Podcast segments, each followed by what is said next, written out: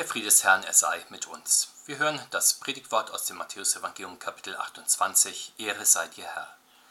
Aber die elf Jünger gingen nach Galiläa auf den Berg, wohin Jesus sie beschieden hatte.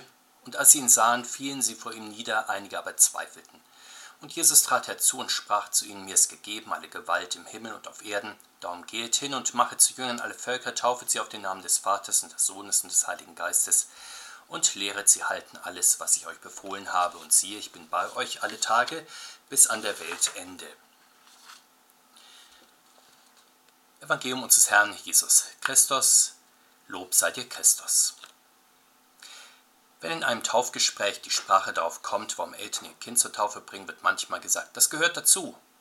Und es ist schön, wenn für Eltern die Taufe selbstverständlich zu den wichtigen Dingen in den ersten Lebensmonaten ihres Kindes gehört. Allerdings allgemeingut ist das nicht. Und es ist gut, dass wir heute von Jesus Christus hören, der die Taufe seiner Kirche befiehlt, indem er sagt, macht zu Jüngern, tauft, lehrt. Sehen wir zunächst, wo dieser Befehl gegeben wird. Nach seiner Auferstehung bestellt Jesus seine Jünger auf einen der nördlichen Aussichtspunkte des Landes. Von dort kann man weit in die Ferne schauen, dorthin, wo das Evangelium hingetragen werden soll.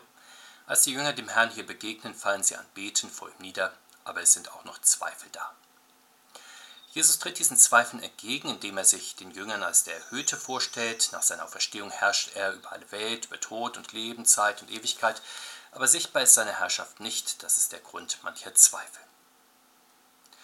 Auch bei uns heute, auch bei euch, liebe Konfirmanden, wir fragen manches Mal, ist Jesus Christus, den wir nicht sehen, wirklich der Herr der Welt?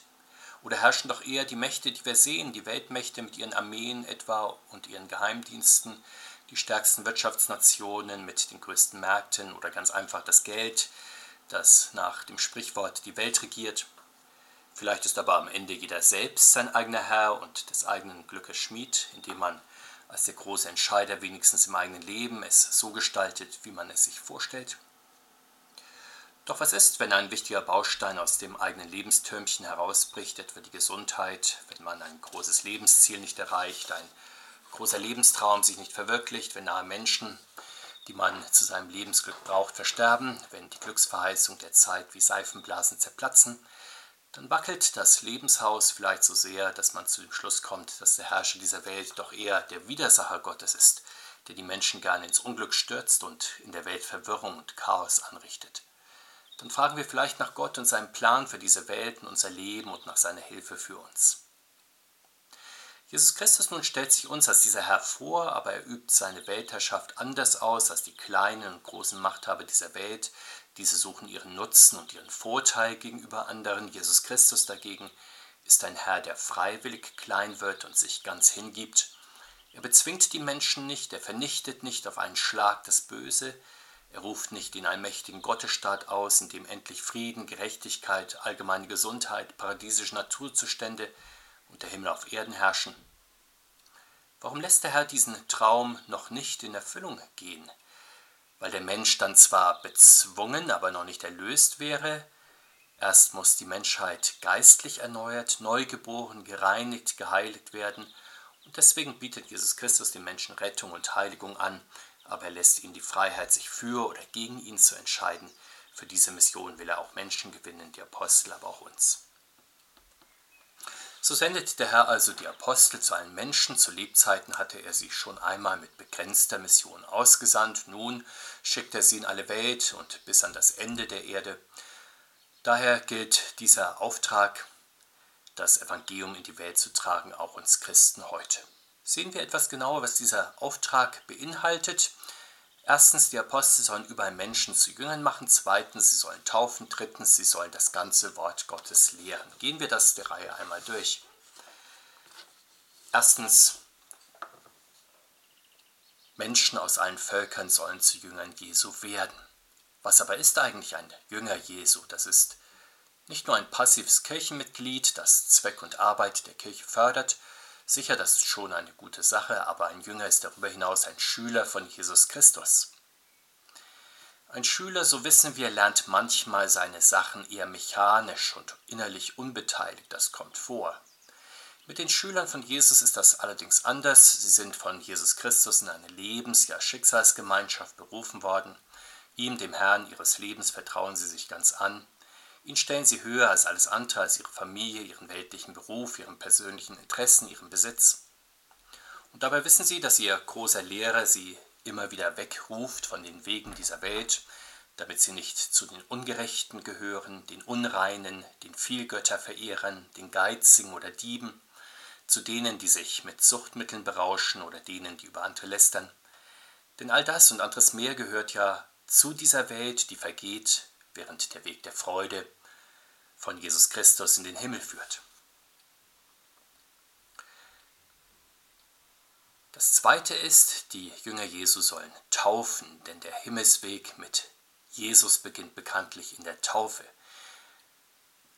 Bei euch, liebe Konfirmanden, und bei uns ist das schon geschehen. Daran werden wir uns auch nächsten Sonntag noch einmal erinnern. In der Taufe sind wir mit dem Herrn schon gestorben und auferstanden. Wir sind mit seinem Geist beschenkt worden, im Geist der lieben Gotteskinder.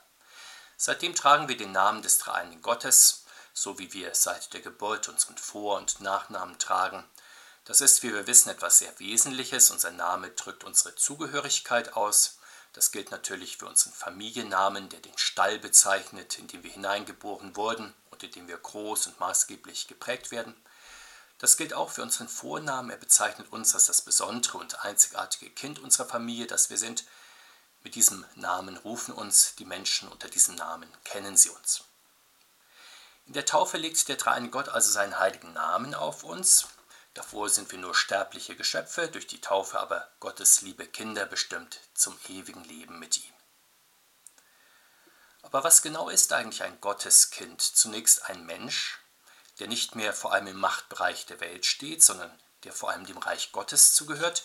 Das kommt in der Taufhandlung sehr schön zur Sprache, wenn die Paten für den Täufling zuerst dem Machtbereich des Teufels den Rücken kehren, allen seinen Werken und allen seinem Wesen absagen und sich als berufenes Gotteskind dann der Herrschaft Gottes, des Vaters, des Sohnes und des Heiligen Geistes unterstellen. Das werdet ihr, liebe Konfirmanden, nächsten Sonntag dann selbst tun.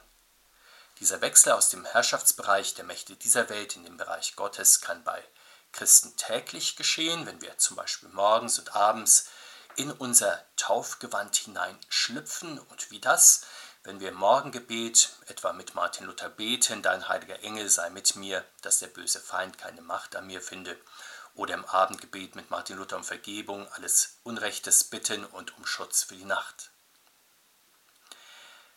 Weil wir also unter der Herrschaft des dreieinigen Gottes stehen als getaufte Kinder Gottes, gelten für uns auch alle Wunder seiner Fürsorge. Diese Wunder zählt das Glaubensbekenntnis sehr schön auf, deshalb ist es gut, wenn wir uns auch täglich dankbar an die Wunder Gottes für uns erinnern. Ein getauftes Gotteskind steht dann vor der Aufgabe, dass die Taufe alle Lebensbereiche auch durchdringt, so wie ein Säugling nach und nach alle seine Anlagen in die unterschiedlichste Richtung hinein entfaltet, so will auch unsere Lebensgemeinschaft mit dem dreieinigen Gott nach und nach alle Bereiche unseres Lebens bestimmen, unser Denken, unser Reden, unser Tun. Damit das geschehen kann, sollen die Apostel und ihre Nachfolger drittens nicht allein taufen, sondern dann auch lehren. Also die getauften Christen dann weiter unterrichten, ihnen zeigen, wie die Taufe in ihnen kräftig werden kann. Das geschieht in der Predigt an den Sonn- und Werktagen, in Andachten zu Hause, wo wir die Auslegung eines Bibelwortes bedenken oder einen geistlichen Artikel oder ein geistliches Buch lesen, vielleicht auch einen guten geistlichen Vortrag hören oder sehen das geschieht natürlich auch im Religionsunterricht in der Schule, im Präparanten- und Konformantenunterricht in der Gemeinde, ferner in manchem Glaubensunterricht, den wir als Erwachsene genießen dürfen.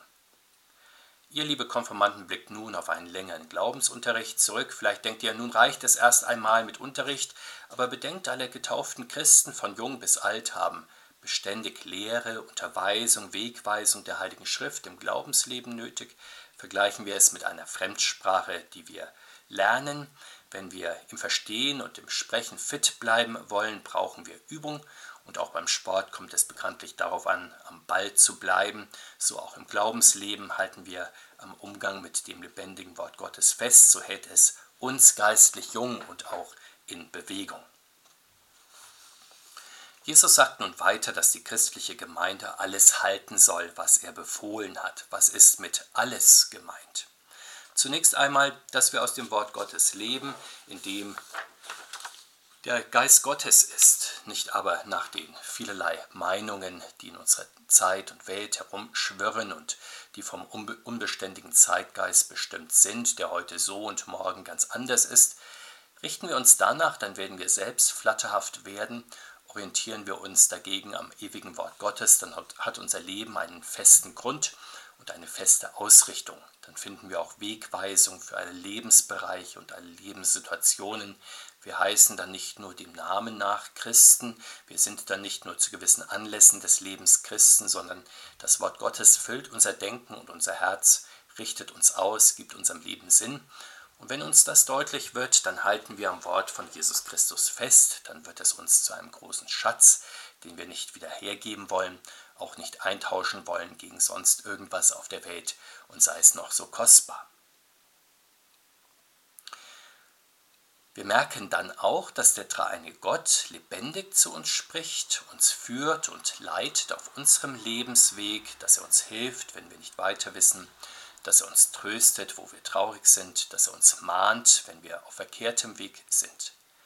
Mit seiner Hilfe schöpfen wir dann also aus unserer Taufe sehr lebendig, so wie ein Baum über seine Wurzeln immerzu aus Wasseradern zieht.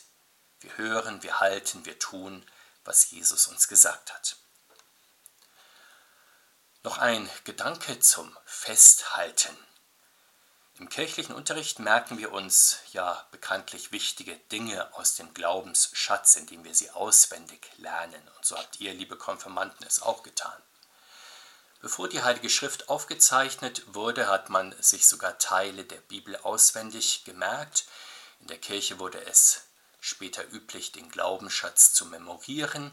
So ist es bis heute im Religions- und im Konfirmandenunterricht, aber nicht nur Kinder und Konfirmanden sollen den Glaubensschatz behalten, sondern auch erwachsene Christen. Wie gut ist es, wenn konfirmierte Christen in der Merkübung bleiben und schauen, dass sie nicht durch Vergessen Rückschritte machen, sondern das, was sie haben, auch festhalten, ja das sogar auch noch ausbauen, indem sie ihre christliche Merkfähigkeit trainieren und sich hier einen Bibelvers einprägen und dort einen Liedvers oder anderes mehr. Nachdem der Herr Christus seiner Kirche den dreifachen Auftrag gegeben hat, nachzufolgen, zu taufen, zu lehren, schenkt er ihr noch eine große Verheißung und sagt uns, siehe, ich bin bei euch alle Tage bis an der Weltende. Wir denken ja manchmal, dass Jesus seit seiner Himmelfahrt weit weg ist und nicht mehr wirklich bei uns auf der Erde, einfach weil wir ihn nicht sehen. Deswegen schließen wir, er muss abwesend sein wie andere verstorbene Menschen. Und wenn das so ist, können wir höchstens in Gedanken mit ihm verbunden sein. Doch der Herr sagt, siehe, ich bin bei euch alle Tage. Wenn zwei oder drei oder mehr versammelt sind in seinem Namen, so wie jetzt, dann ist er mitten unter uns. Denn der Sohn Gottes kann ja an jedem Ort der Welt gleichzeitig sein. Siehe, sagt er, mit Glaubensaugen sollen wir das auch erkennen, dass er jetzt in unserer Mitte ist, auch wenn wir ihn nicht sehen.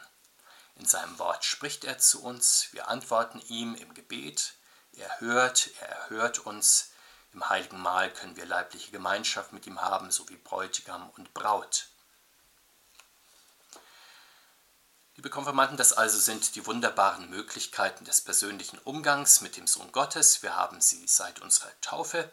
Seit unserer Taufe stehen wir eigentlich täglich in der persönlichen Weggemeinschaft mit Jesus Christus.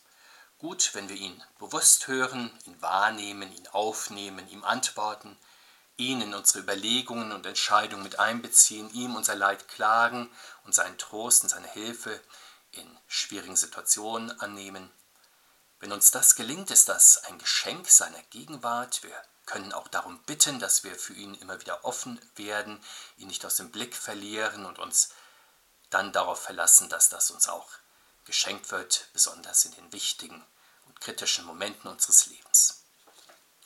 Aber was meint Jesus dann damit, wenn er sagt, dass er bis ans Ende der Welt bei uns ist? Das ist ja offenbar mehr, als wenn er versprochen hätte, bis zu unserem Tod bei uns zu sein oder bis ans Ende seiner Christenheit bei ihr zu sein.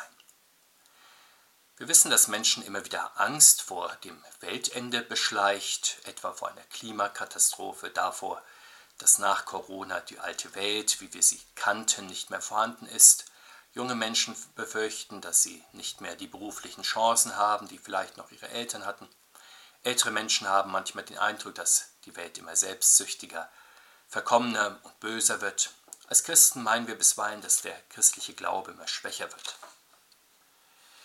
Es ist gut, wenn wir bei solchen Endzeitbetrachtungen den Herrn der Welt und der Zeit nicht vergessen. Jesus Christus ist nicht allein bei uns alle Tage, er ist sogar der Anfang und das Ende. Ohne ihn beginnt nichts, ohne ihn endet nichts, ohne ihn wird kein Tag wirklich erfüllt. Lassen wir uns das vom Herrn deutlich machen, dann gewinnen wir eine große Gelassenheit, selbst wenn es um uns herum turbulent zugeht. Martin Luther sagt das einmal sehr schön so, nicht wir sind es, die die Kirche bewahren könnten, auch unsere Vorfahren haben es nicht getan, unsere Nachkommen werden das auch nicht vollbringen, aber es war er, er ist es und er wird es sein, der sagt, ich bin bei euch alle Tage bis an der Weltende. Das können wir auch auf unsere Welt insgesamt oder unser persönliches Leben anwenden und sagen, nicht ich bin es, der die Welt bzw. mein Leben bewahren kann. Doch Jesus ist es, der sagt, ich bin bei euch alle Tage bis an der Weltende. Überlegen wir noch etwas genauer, wie ist Jesus Christus dann alle Tage bei uns? Etwa so wie die Engel, die schützend und geleitend um uns herum sind oder indem er uns einfach die Engel schickt.